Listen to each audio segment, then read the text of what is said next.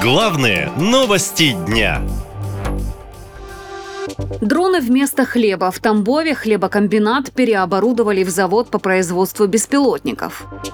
Почти все дроны, которые сейчас есть у российской армии, в основном привезены из Китайской Народной Республики. Об этом заявил глава Минфина Антон Силуанов. Сегодня беспилотники в основном все из э, Китайской Народной Республики. Благодарны тоже э, значит, нашим партнерам за это. Силуанов фактически впервые за время спецоперации публично признал поставки в Россию беспилотников из третьих стран. При этом чиновник сразу же добавил, что правительство выделит деньги на развитие собственного производства дронов. Да, и 60 с лишним миллиардов рублей учтены деньги на новый нацпроект по развитию собственной беспилотной базы. Задача такая, чтобы э, 41% всех беспилотников к 2025 году были с э, маркой «Сделано в России». Не успел министр сделать заявление, как федеральные каналы сообщили, что в России уже есть свой завод дронов, и делать их будут в Тамбове. Для этого уже переоборудовали местный хлебокомбинат. Еще в советские времена практически все заводы имели двойное назначение. Вчера делали макароны, а сегодня уже патроны. Вот так и здесь. Хотите батоны, а хотите дроны. Представляете? Они еще пахнут свежим хлебом.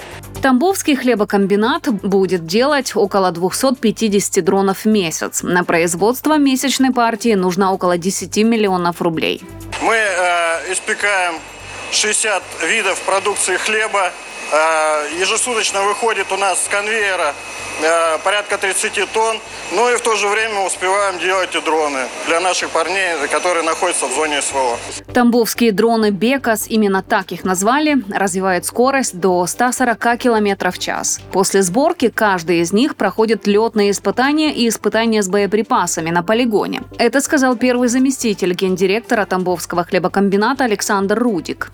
Мы производим сами раму для коптеров. На 3D принтере печатаем держатели камер, антенн, сбросы. Замдиректора не уточнил, откуда инженеры берут электронику, запрещенную для ввоза в Россию санкциями. Однако показал пульт и очки виртуальной реальности, которые используются для управления FPV-дронами. На бывшем хлебокомбинате считают, что Россия активно готовится к продолжению военных действий на годы вперед. Технические характеристики соответствуют требованиям, предъявляемым военнослужащими. Они более дешевле в производстве, если сравнивать э, с дронами, которые закупаются уже изготовленные. Средняя стоимость одного дрона 35 тысяч.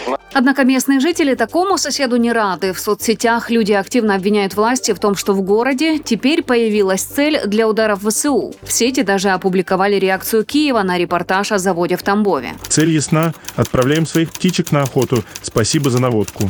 Ранее в Киеве не раз заявляли, что будут уничтожать все объекты, которые относятся к армии России. Однако в Минобороны уверяют, что страна закрыта мощным щитом средств ПВО, и жителям Тамбова бояться нечего. Наша лента.